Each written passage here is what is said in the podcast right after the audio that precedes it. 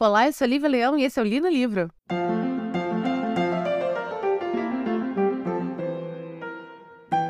O livro de hoje, eu já vou dar logo o título, porque esse livro ele precisa ser nomeado desde o começo. O livro de hoje é A Ilha do Dr. Moreau, que era como eu falava, mas parece que o nome é A Ilha do Dr. Moreau, é do H.G. Wells, o primeiro livro que eu leio de H.G. Wells. Esse livro foi o terceiro livro editado por esse autor e é um livro de 1896. O H.G. Wells, também conhecido como Herbert George Wells, é um britânico nascido em 1866, falecido em 1946. Então ele viveu aí tipo 80 anos, né, se eu ainda sei matemática. E ele era um romancista que estudou biologia e tem romances muito famosos, como por exemplo A Máquina do Tempo, O Homem Invisível e Guerra dos Mundos. É, ele é conhecido por, por seu pai da ficção científica, se Mary Shelley era a mãe, ele era o pai. Ele também fez várias é, previsões em seus livros, como por exemplo A Bomba Atômica, em um dos livros dele. Aliás, ele tinha uma pequena fórmula em alguns livros depois na vida, que era uma fórmula onde as histórias sempre eram sobre a humanidade está caminhando para um cataclisma, para uma destruição, até que um personagem percebia que para se salvar a, a humanidade precisava então é, tomar atitudes que mudariam seus hábitos. É, ele era simpatizante de Lenin, porém ele não, ele era totalmente contra Stalin. Aliás, tem uma situação ali que eles se encontram ele e Stalin mesmo o H.G. Wells sendo britânico. E rola uma conversa onde ele meio que vira pro Stalin e fala assim: Olha, eu particularmente acho que sou mais esquerdista, esquerdista que você, porque suas ideias são muito mais voltadas à dominação absolutista do que outra coisa. Enfim, grandão sem medo. É assim que era H.G. Wells. E, particularmente, como eu cheguei em A Ilha do Dr. Moreau. Eu assisti um, um, um filme, uh, acho que duas semanas atrás, chamado Guardiões da Galáxia Volume 3. E para quem não sabe, eu sou uma criatura que eu sou muito sensível a animaizinhos. E esse, esse filme, que é o novo filme da Marvel, né, o último filme da Marvel, ele tem como o grande vilão um vilão chamado o Alto Evolucionário. Acho que é o Alto Revolucionário, não vou lembrar. Mas enfim, uma coisa assim. The High Evolutionary, em inglês. Que é um cara que quer criar a, a raça perfeita. E então ele parte de horrendas é, experiências com animais e, e, assim e substitui membros por membros mecânicos é uma coisa horrorosa, horrorosa, porque a intenção dele é dar para esses animais o poder da fala e da inteligência para que então ele consiga criar essa essa raça perfeita. E a gente vai ter toda, toda essa história pelo ponto de vista de quatro animaizinhos, que é o guaxinim, a, a lontrinha, o leão marinho e o coelhinho. E é uma coisa assim, nossa, de um sofrimento, meu Deus, assim. Eu lembro que eu, eu chorei tanto no cinema que eu fiquei enjoada. Sério, gente, eu fiquei, tipo, me embrulhou o estômago. E eu cheguei em casa, pobre do meu cachorro e a pobre da minha gata quase morreram de tanto que eu apertei eles, abracei, enquanto eu falava: ninguém nunca vai fazer mal para vocês. Coisas desse tipo. E aí, o que aconteceu, porque eu fiquei meio obcecada com esse filme, e aí eu fui assistir vários, vários podcasts e vários, é, é, várias críticas sobre, sobre ele. E aí foi muito louco, porque a primeira crítica foi de uma mulher que eu amo, chamada Isabela Boscov. Maravilhosa, grande, grande crítica de cinema. Ela tem um canal no YouTube. E aí, bacana que a Isabela Boscov compara esse personagem com um médico nazista que era o Joseph Mengele, né, que fazia experimentos horrendos com, com judeus. Já outro podcast que eu ouvi, ele comparava esse personagem com o Dr. Moreau. E aí foi muito louco, porque aqui já começa, esse livro, ele é fabuloso, já vou falar isso para vocês. Ele é incrível, ele é fantástico. Coloca nele lá o selinho de, do meme da Lady Gaga, que é fantástico, incrível, único, never the same, showstopper, tá ligado? É esse esse livro. E aí eu achei muito louco, porque quando você tem essas duas pessoas que estão vendo o mesmo, o, o mesmo filme, né, que é o Guardião da Galáxia, existe claramente aqui uma forma de ver diferente dos animais. Então, um vai olhar e vai falar assim: animais que estão sofrendo é, experiências e humanos que estão sofrendo experiências. Então é muito louco, porque um deles vai ver esses personagens só como animais e o outro vai ver como algo, mesmo que antropomorfizado, muito próximo do ser humano. E é aqui que é o grande X da questão de A Ilha do Dr. Monroe. Em dado momento, é questionado o que faz alguém ser realmente humano. Sua origem, seu DNA. Cara, e, e assim, esse livro, ele tem desdobramentos e desdobramentos e camadas e camadas que questiona todo, todo momento o que é um ser humano. E a gente vai conversar sobre isso. Qual a sinopse desse livro? Esse livro conta a história de um rapaz, que eu não vou lembrar o nome, mas enfim, ele conta a história de um rapaz que ele está náufrago, ele estava num navio, afundou, ele ficou ali tentando sobreviver, e ele é resgatado por um outro navio que você tem vários animais, você tem um cara chamado Montgomery e o, o ajudante desse Montgomery, que é um cara que ninguém quer muito perto. E por quê? Porque ele é um cara estranho, ele é meio corcunda, ele é meio curvado, ele tem um corpo meio estranho, com, com proporções estranhas, o rosto muito escurecido. E aqui nós temos duas situações já de cara nesse livro. Primeiro, as comparações que esse narrador, é narrador em primeira pessoa, ele vai fazer deste homem, que ele não saca de cara o que, que esse homem é, ele vai fazer comparações desse homem com pessoas negras. Ele vai fazer comparações desse homem com aborígenes, com nativos, né, não europeus. Beleza? Vamos guardar isso aqui. Segunda coisa que a gente vai guardar: o nome do navio onde esse cara, que esse cara é, é resgatado. O navio que resgata esse cara. O nome desse navio é Ipecacuânia. Sabe o que, que significa? Isso é uma planta muito famosa no Brasil, que era uma planta que foi muito usada pelos indígenas brasileiros contra o colonizador europeu.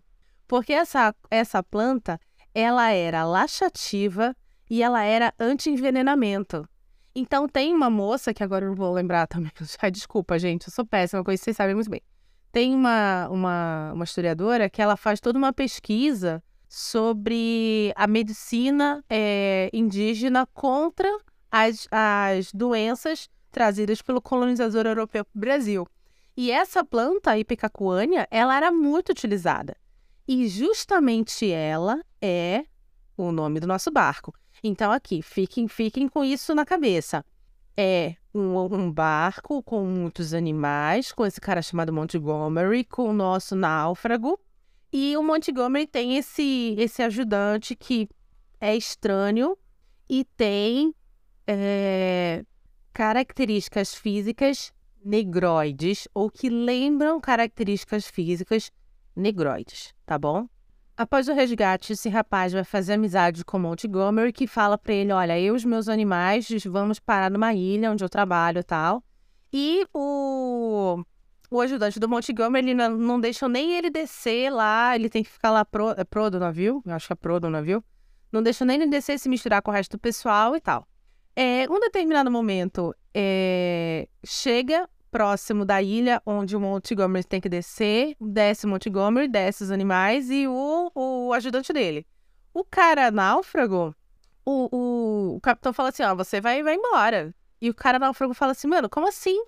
Não, você vai embora, eu não quero nenhum problema mais, já tive um monte de problema com esse monte de, de animal, um deles é um puma, tem esse cara aí super estranho, que é o assistente do Montgomery, não quero mais papo com ninguém, quero seguir minha, minha, meu caminho em paz, então tu vai sair também. E aí ele é abandonado no meio do, do, do, do mar, e o Montgomery vê que ele tá lá num bote, fica com dó e fala assim, quer saber, vem pra ilha comigo. Então eles chegam nessa ilha, onde o Montgomery está trabalhando há um bom tempo, e onde existe o dono da ilha, que se chama Dr. Monroe. O Dr. Monroe, ele é conhecido de nome e fama pelo nosso náufrago. O nosso náufrago, ele é um cara que estudou biologia, assim como o próprio autor, que é o H.G. Wells, ele estudou biologia e ele lembra que um, doutor, um certo Dr. Monroe, lá na Inglaterra, foi acusado de fazer crueldade com animais quando descobriram que ele estava fazendo experimentos com animais e descobriram um cachorro esfolado vivo e sendo mantido vivo em seu laboratório. Então, ele foi meio que rechaçado pela comunidade científica e pff, sumiu. Aparentemente, o Dr. Monroe então está nesta ilha. E aí, o Montgomery, seu ajudante, que é um cara estranho, é, são, é, leva os animais, inclusive o puma, para um, um, certo local.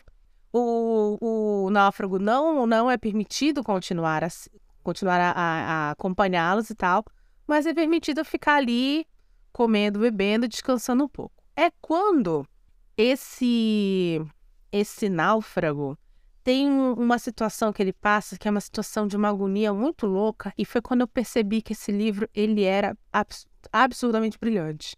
Existe uma cena onde o puma que chegou com ele no navio é levado para o laboratório do Dr. Monroe, que é uma casa afastada do, uh, de onde o Monroe e o, o Monroe, não, o Montgomery e o, e o náufrago ficam.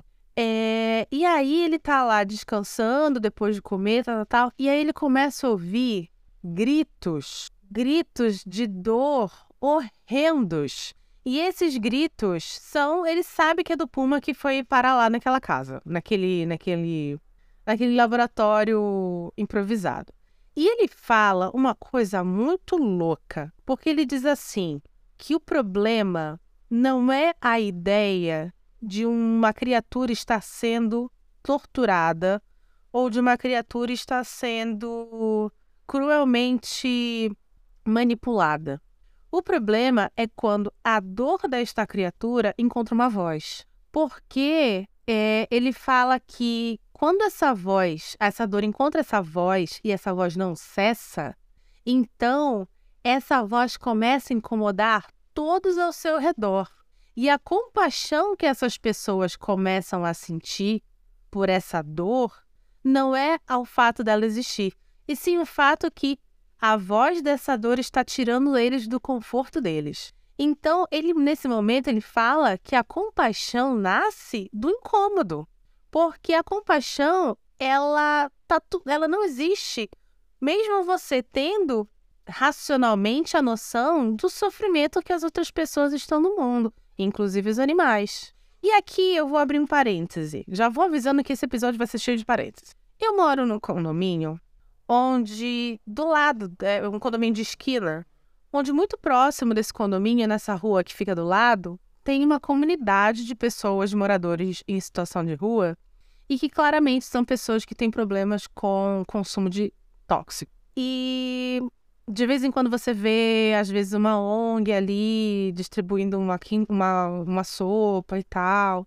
Mas, assim, essas pessoas claramente estão em sofrimento, em situação deplorável, se afundando na, no, no consumo de crack, é uma coisa horrorosa.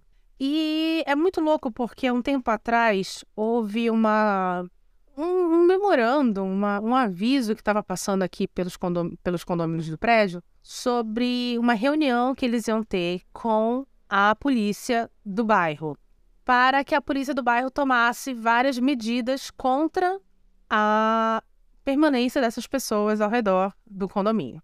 E as medidas, elas não eram medidas no tipo é, chamar ONGs para conscientização, é, dar um pouco mais de dignidade, tentar é, localizar parentes desses, desses usuários. Não.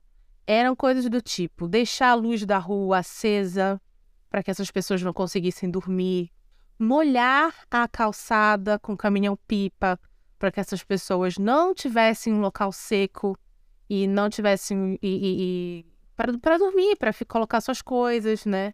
É, desmontar, tirar a barraca, tirar agasalho deles, coisas desse tipo. Essas eram as atitudes que o condomínio gostaria que a polícia tomasse. E por que isso me vem muito forte agora? Porque é sobre isso. É muito fácil você tomar esse tipo de atitude porque a dor do próximo, ela tá te incomodando. Então eu quero que a dor do próximo cesse, mas eu não quero que o próximo deixe de sentir dor, porque o problema não é a dor. O problema é a voz que essa dor tem e o barulho que ela faz e como ela me tira do meu status quo, como ela me tira da minha tranquilidade privilegiada. É isso que o náufrago tá falando. Ele não tá nem aí se esse puma tá tendo sua, sei lá, suas entranhas abertas vivo.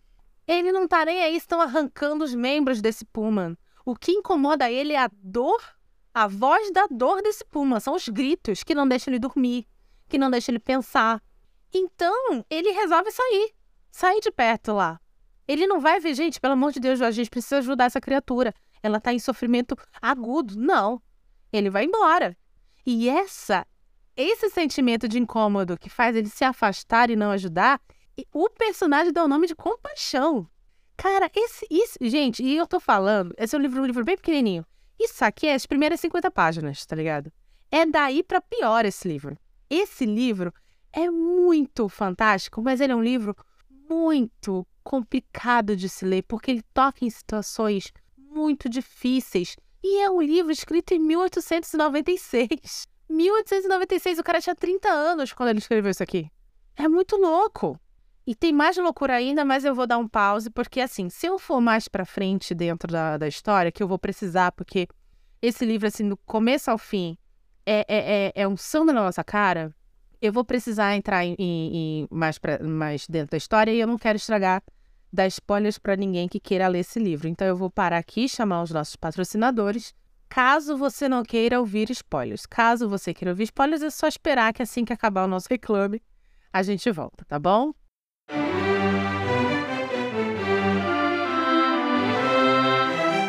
Oi, já já o episódio continua. Mas antes eu queria agradecer a sua audiência e te lembrar que o Li no Livro é um podcast independente e sem patrocínio. Se você quer nos ajudar, por favor, compartilhe esse episódio com seus amigos. Estamos nos principais agregadores de podcast, inclusive agregadores gratuitos. Obrigada!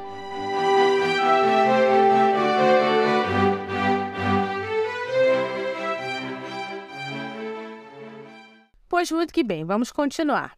O náufrago sai correndo pela, pela, pela floresta.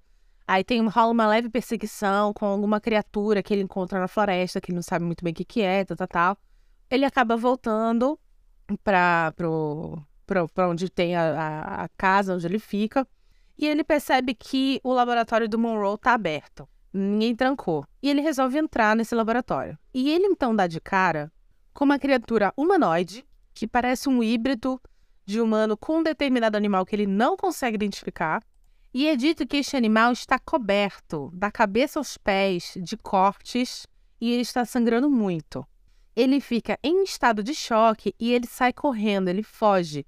Porque na cabeça dele, o que que o Monroe faz? Ele transforma seres humanos em animais. Então ele sai correndo.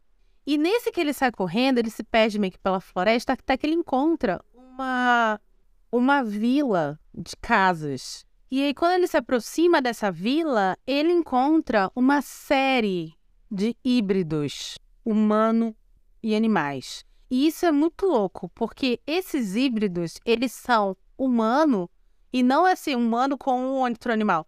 É humano com vários animais. Então é hiena porco. É. Enfim, é, é, uma, é, uma, é uma loucura, é uma coisa caótica. E ele fala que ele observa de longe um grupo de, de criaturas que parecem que são híbridos com suínos. E aí é, é, é, são dois, dois ou três homens e uma mulher, né? E uma, e uma fêmea. E eles meio que fazem um sexo grotesco ali e tal. Enfim, eles ficam meio enlouquecido, mas ele é meio que acolhido por essas criaturas ali. E ele tá, ele, ele na cabeça dele, o grande mal é o, é o Monroe. E aí ele fica, então, escondido nessa vila com essas criaturas e ele percebe que essas criaturas elas servem um código que foi um código desenvolvido por elas mesmas, que é um código do tipo assim: é, não podemos andar de quatro, não podemos sugar a água, temos que tomar com um copo, não podemos comer peixe ou carne vermelha crua, né? É, não podemos latir para as árvores. E toda vez que elas falam, é, é, é uma reunião que tem para saber se ele vai ficar com eles ou não, se eles vão abrir a comunidade para ele, ele ficar ali ou não. É, eles primeiro recitam esse, essa, essas leis e segundo e toda vez que eles terminam de falar é, é, uma frase dessas, eles, eles fazem uma pergunta: não somos nós homens? Então não andar de quatro. Não somos nós homens? Porque homens não andam de quatro. E tem uma coisa muito louca, né? Que também acabei viajando pra cacete quando eu tava lendo esse livro. Que é as mãos. Ele fala muito que as mãos são todas não humanas. Que a única criatura que tem as mãos próximas dos humanos é o ajudante do Montgomery, que a gente aqui acredita que é, desse, que é, que é um híbrido de macaco, de gorila. E ele tem cinco dedos. E aí eles falam assim: ah, você é um homem cinco. Aquele é um homem 3, aquele é um homem 4, onde as mãos não são completas. E aí foi muito louco, porque eu lembrei um dia desse de uma galera falando sobre essas imagens. Gente, super digressão aqui, tá? Essas imagens geradas por inteligência artificial, como elas são muito realistas. E aí uma menina falou assim: Mas, gente, é só vocês olharem as mãos. Inteligências artificiais não conseguem ainda fazer mãos. E, cara, todas as fotos depois que eu peguei de inteligência feitas por, por IA, as mãos estavam tortas, faltando dedos. Era muito louco. Aí eu conectei na hora com isso. Eu falei, caraca, a produção artificial não consegue fazer mãos, cara. Do livro foi escrito em 1896. Não, sério, esse livro é muito louco. É decidido, então, que ele vai ficar ali com a galera um tempo. E aí, nisso, ele, ele começa, ele demonstra muito, muita perturbação pelo que ele viu. Então ele chora muito por causa da, da fuga dele pela, pela floresta. Ele acaba se machucando muito, então ele está sangrando. E aqui é muito louco, porque por causa disso, por essa demonstração de sentimentos de fraqueza, entre aspas, de sangramento, há os animais que são os homens besta, não vou lembrar exatamente como ele, como ele chama, mas é uma coisa assim, tipo, o povo besta tal, é, não enxerga eles como eles enxergam o Montgomery e o Monroe. Aliás, o Montgomery e o Monroe são chamados por essas pessoas, por esses híbridos humanos e, e, e animais, como aqueles com o açoite. Já esse, já o náufrago, é visto por eles como um deles é visto por eles como um homem cinco, que não anda de quatro, porque não somos todos homens. Então a gente já começa aqui outro tipo de interpretação, onde a fraqueza, que seria a emoção, que seria a, a, uma linguagem que não é puramente dominadora, não é humana, não é igual a quem deve ser obedecido, a quem deve ser temido. Gente, é muito louco isso. É muito, é muito maluco. Tanto que é dito várias vezes: não, ele, ele chora e sangra. Você, você é o homem com açoite. É dito isso ao longo do livro. Mas ele chora e sangra. Ele é que nem eu. Ele é um homem cinco. É muito louco. É... Nossa, esse livro é muito maravilhoso. Enfim, em determinado momento, o Morrow e o, e o Montgomery aparecem lá na vila é uma correria para tudo quanto é canto, mas eles respeitam muito eles porque eles são os homens com açoite. E aí o náufrago sai correndo, mas não vai é, muito longe porque ele tá machucado, ele tá muito abalado e tal. E aí meio que ele é capturado e levado até o, o Monroe. E eles têm uma conversa, que é uma conversa que assim, eu assisti esse o filme, a adaptação para o cinema desse, desse livro, que é uma adaptação que eu não lembro de ter gostado muito porque eu tenho poucas lembranças.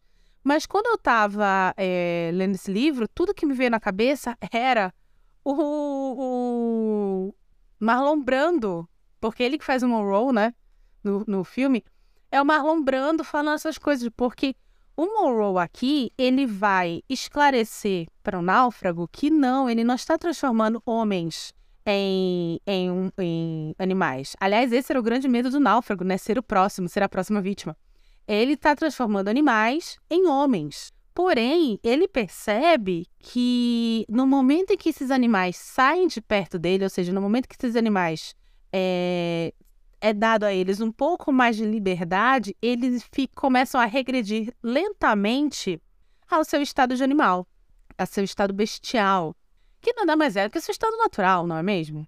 Eu fico pensando, né, do seu estado natural, gente. E então, por causa disso, ele não considera que, a, que atingiu a espécime perfeita, porque ele tem ainda esse problema de da regressão desses, desses, desses híbridos. E é por causa disso também que ele tem um problema muito sério em liberar de cara híbridos recém-feitos, porque se esse híbrido comer, por exemplo, um, uma carne vermelha crua, a regressão ao estado bestial é mais rápida. Enfim. E aí é quando o náufrago finalmente vai tocar no assunto da, do puma, que a gente vai descobrir que era uma fêmea, e ele fala: tá, mas você precisa é, submeter essa, essa, essas criaturas a uma tortura e, e uma dor tão inimagináveis? E aí, outro momento fantástico desse livro, o Morrow, ele vai pegar um bisturi e ele vai enfiar esse bisturi em um determinado ponto da sua própria da sua própria coxa, que ele diz assim: "Olha, se eu enfiar um bisturi aqui, não vai ter uma dor tão grande, mas vai doer. Mas eu consigo controlar essa dor. Eu consigo porque eu sei o que, o que onde está tocando. Eu tenho a, a, o conhecimento racional disso. Logo, a entregador nada mais é do que um, um, lance irracional. Então, estes animais, eles precisam passar por tudo isso, eles precisam passar por essa dor para conhecê-la e começar a controlá-la e assim se tornar seres racionais. Cara, isso é, mais uma vez, um estabelecimento do que seria então algo que a gente pode levar ou não em conta. Ah, não, tudo bem tal pessoa, tal criatura passar pelo que ela passa, porque se ela não passar, ela não vai evoluir. E sim, gente, a gente começa aqui ter um flerte com, algumas, com alguns dogmas de algumas religiões muito claros que vão mais no final do livro ser escancaradíssimos. Não, tudo bem toda essa tortura, tudo bem todo esse sofrimento para que ela se torne uma criatura evoluída. Uma criatura que está, na verdade, que se, que se diz evoluída dentro do, do que eu acredito que é evolução. Porque, ai, andar de quatro é, é ruim, né? Ah, porque é, ter vários parceiros é horrível, né? Mas eu posso torturar esta pessoa e fazer ela sofrer para que ela volte, para que ela, na verdade, evolua aquilo que eu acredito que é o correto. Lembra que no começo, não, ainda não vou, ainda não vou introduzir isso para vocês, porque para mim foi quando eu terminei de ler esse livro, foi a grande teoria que eu desenvolvi. Vamos esperar mais um pouquinho para vocês entenderem que ponto que eu estou realmente tentando chegar com a interpretação desse livro. Enfim, é... o náufrago ele vai entender, não sei como, esse lance do, do Monroe. Ele vai começar a trabalhar com ele junto com o Montgomery. Até que um dia, essa mulher Puma, que tá lá no, no laboratório presa todo esse tempo, se liberta, porque ela é extremamente forte. E no momento que ela se liberta, ela sai correndo, e aí vai Monroe, Montgomery e o náufrago atrás dela. Em determinado momento, eles vão se separar e quem vai enfrentar ela sozinho é o Monroe. E quando o Monroe enfrenta ela sozinho, eles morrem juntos. Ela morre de tiro, né? Acho que ele dá um tiro na cara dela e ela mata ele, porque enfim, ela ainda é um puma, né? E aí o que vai acontecer é que a gente tem aqui a perda do açoite principal, que é o Monroe. E aí é dito que eles estavam há 11 anos nessa ilha fazendo esse tipo de experimento. Tanto que o começo são algumas, não são animais é, que, com, com características antropomórficas, e sim animais pequenos, que é uma espécie, uma espécie nova de coelho e coisas desse tipo. E aí todo mundo fica enlouquecido, os, os híbridos ficam enlouquecidos, não sabem o que fazer, porque eles foram criados pelo Monroe para obedecer a Monroe e agora ele está morto. E aqui Aqui foi quando, eu, foi quando esse livro deu checkmate na minha cara. O náufrago toma a palavra do Montgomery, que tá tentando acalmar a galera, e fala: Não, o Monroe não morreu. O Monroe está em um local onde você não pode vê-lo. Neste exato momento, ele está nos observando. Agora, mais do que nunca, vocês precisam obedecer às suas regras. Ele cria Deus nesse momento. O Monroe, no fundo, no fundo, sempre quis ser Deus, porque ele estava, obviamente, criando uma nova espécie. Mas agora ele vira Deus realmente pelas, pelas mãos do náufrago, quando ele se torna, além do Criador, o, a criatura onisciente, que tudo vê, que está em todo local. E aí, meus queridos, aqui, aqui é quando esse livro. Aqui é quando eu falei assim, ok, melhor leitura de 2023 até agora, fácil. E olha que tem muita coisa, muita coisa boa que eu li esse ano, tá? Mas realmente essa daqui, fácil, fácil. Melhor leitura de 2023. Aí o que acontece é que, por causa dessa loucura, o Montgomery, que tá, assim, destroçado, porque, mais uma vez, passou 11 anos obedecendo o Monroe, então você sente que a perda do Monroe não é só uma perda para os híbridos, mas também para o, o Montgomery. Ele tem a brilhante ideia de liberar a birita, a malvada cana, para esses híbridos, que tomam um puta porre tem uma mega briga e ele morre tentando separar essa briga. Então, o único humano, entre aspas, né, que fica na ilha com os híbridos é o náufrago. Só que vamos lembrar, o náufrago não é visto pelos híbridos como um homem com açoite. Ele é visto como um deles, porque ele sangra e ele chora. E aí, então, a gente vai ter muitos problemas. É, alguns animais que foram criados para ter dono, né? Como, por exemplo, o híbrido de São, de São Bernardo, se torna um fiel escudeiro pro, pro, pro náufrago e vai acabar sendo morto por um dos animais que, que estão se tornando cada vez mais agressivos, porque, sei lá, era uma mistura de hiena com porco do mato. Aquilo vai, alguns meses vão, vão se passando, porque tem um, durante a confusão lá da bebedeira, é, pega fogo a casa onde ficava, a construção onde ficava toda a comida do local. Então, os híbridos começam a comer os, os bichinhos da, da, ilha. Então, vão ficando mais e mais bestiais. É, o Montgomery, não sei porquê, na loucura do, da, do álcool, queimou todos os barcos da ilha. Então, não tem como sair da ilha. Então, assim, tá um náufrago lá com aquele monte de híbrido que tá virando criaturas bestiais novamente. Aí ele tenta fazer uma jangada, não dá certo, porque obviamente, né? Não, não é como a gente vê em, em, em filme, não é fácil. Legal que isso é um livro.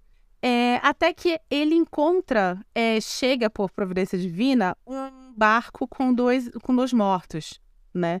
Aparentemente náufragos que não sobreviveram. E esse barco vai parar na ilha. E quando ele chega e vai recuperar os corpos, quem são? É o capitão e mais um, um marinheiro lá do Ipecacunha, que é o barco que no começo, o navio que no começo botou ele para fora. E é com esse, com esse barquinho que ele vai voltar ao mar e ele vai conseguir chegar em Londres. Ele então volta a conviver com os seres humanos, entre aspas, mas já não consegue mais. Em parte por seu trauma de toda a experiência, que foi horrenda, em parte por é, em convivência com a sociedade londrina, observar prostitutas, pessoas viciadas em ópio, pessoas bebendo, muita, muita miséria, é, muita desigualdade social, muitas doenças, muitas injustiças, e aí ele percebe que isso é maravilhoso, que na verdade a sociedade humana a qual ele pertence também está regredindo ao seu a sua origem bestial. E aí ele termina indo embora para uma ilha, mas onde ele vai ficar sozinho com seus livros para estudar biologia e outras ciências. E aí acaba o livro. E aí quando eu terminei esse livro, eu não pude não pensar que na verdade esse essa história inteira é uma grande fábula, né, já que tem animais, é uma grande fábula sobre o domínio europeu a povos africanos e a, e a povos nativos. Não tem como eu não imaginar isso. Primeiro porque o H.G. Wells ele faz em vários momentos, vários momentos, é, comentários sobre a, as características físicas desses híbridos. E as características físicas lembram muito características físicas de povos negroides, de povos aborígenes. E, de, e, e então, assim, é impossível você não, não conectar. Principalmente que ele fala assim, ah, tem o nariz achatado, né? Tem os olhos muito grandes, tem as orelhas, assim. É, é impossível, é impossível não conectar. Só que quando eu comecei a ler, logo quando ele fala isso do, do ajudante do Montgomery, eu pensei assim, nossa, será que esse livro ele tem uma conotação racista, né? Pô, claro, 1896, mas será? Não sei o que e tal. Só que aí quando você vai lendo, que você vai vendo, na verdade, que claramente os híbridos, eles são aqui as grandes vítimas, é, eu fui entendendo esse, essa conexão que eu acho, na, tirei da minha cabeça isso, que o H.G. Wells está fazendo. Quando ele fala, na verdade, que o Monte, o Montgomery não, o Monroe pega esses animais e tenta transformá-los em seres humanos, nada mais é do que o colonizador europeu encontrando povos africanos, encontrando povos nativos introduzindo à força a esses povos os seus costumes e as suas doenças. Tanto que a gente tem o nome do barco, né, do, do primeiro navio. É, quando esses povos, quando é, é, esses híbridos estão longe do Monroe, que é o criador, que é o manda-chuva, é, eles têm a tendência a voltar à sua, à sua posição bestial, que para mim nada mais é do que, é, por exemplo, escravos de engenho que de vez em quando conseguiam, na senzala mesmo, em suas áreas, praticar algumas festividades ou praticar algumas, algumas é, alguns costumes dos seus povos originários, né, da, da, da sua sociedade originária. É, quando a, a, todo esse lance da dor, que a dor precisa ser vivida, precisa ser infligida para que eles possam evoluir. Isso tem muito na minha cabeça, gente. Por, favor, eu não quero ofender ninguém que esteja ouvindo esse podcast. Mas isso tem muito na minha cabeça sobre essa coisa do sofrimento cristão, que precisa sofrer, porque é o, o santo que foi, sei lá, torturado e, e, desmembrado, e mesmo assim conseguiu ascender aos céus, porque encontrou o nosso Senhor na grande. Um mártir, né? Num mártir. É, encontrou nosso Senhor na, na, no sofrimento e na dor, né? Tem isso a transformação do Monroe de criador a Deus onisciente, para mim, matou a pau. Foi quando eu tive certeza nesse livro que essa era a interpretação que eu, que eu, que eu ia seguir, porque não tinha como, era muito claro na minha cabeça. Era muito claro na minha cabeça. E no final, quando a gente tem a corrupção da sociedade londrina pelos olhos do náufrago, que é o quê? É a corrupção na sociedade pelos pecados, que são os pecados, né? é, cristãos, é o adultério, é a, é a, a não generosidade, o não matar, tal, tal, tal. Para mim, isso também fica muito claro que é essa, essa, essa, essa, esse conjunto de valores e conceitos europeus que precisam ser colocados em cima do, do nativo, em cima do, do povo africano e tal. Se isso realmente foi o que o H.G. Wells pensou ou não pensou, não sei falar. Eu fiz uma pesquisa muito rápida por cima e, e tenho, acho que tem uma versão do livro que tem um pós-fácil lá que fala um pouco sobre isso, mas muito rapidamente, porque ele meio que compara esse livro com O Coração das Trevas, né? Que a gente, que a gente já resenhou aqui. Mas nada muito aprofundado. Para mim ficou muito claro isso, gente, que na verdade os híbridos humanos são povos dominados pela cultura europeia, pelo colonizador europeu. Enfim, livro fantástico, gente. Esse livro é, é um livro muito pequenininho, ele tem 150 páginas. É um livro minúsculo.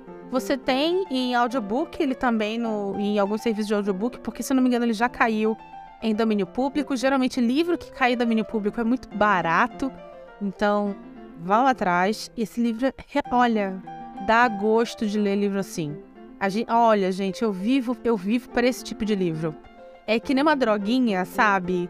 Que aí você encontra aquela droguinha deliciosa que te dá um puta barato, você fica pensando em horas e horas e horas e horas. E aí, quando acaba o hype, né, que você termina o livro, Você vai atrás de outra, atrás de outra, até você encontrar de novo essa sensação maravilhosa que é ler uma obra fantástica.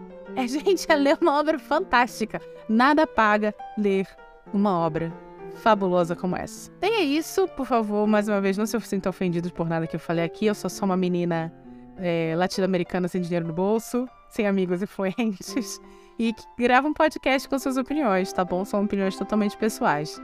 É, nós estamos é, nos principais agregadores de podcast. É, estamos também no Spotify. Se você está nos escutando pelo Spotify, por favor, dê cinco estrelas para o nosso podcast pelo seu aplicativo. Compartilhe esse episódio com seus amigos se você gostou dele, tá bom? É, se você não gostou, tudo bem, segue vida, não precisa me ofender nas redes sociais. E é isso. Meu nome é Lívia Leão e esse foi o Lido Livro.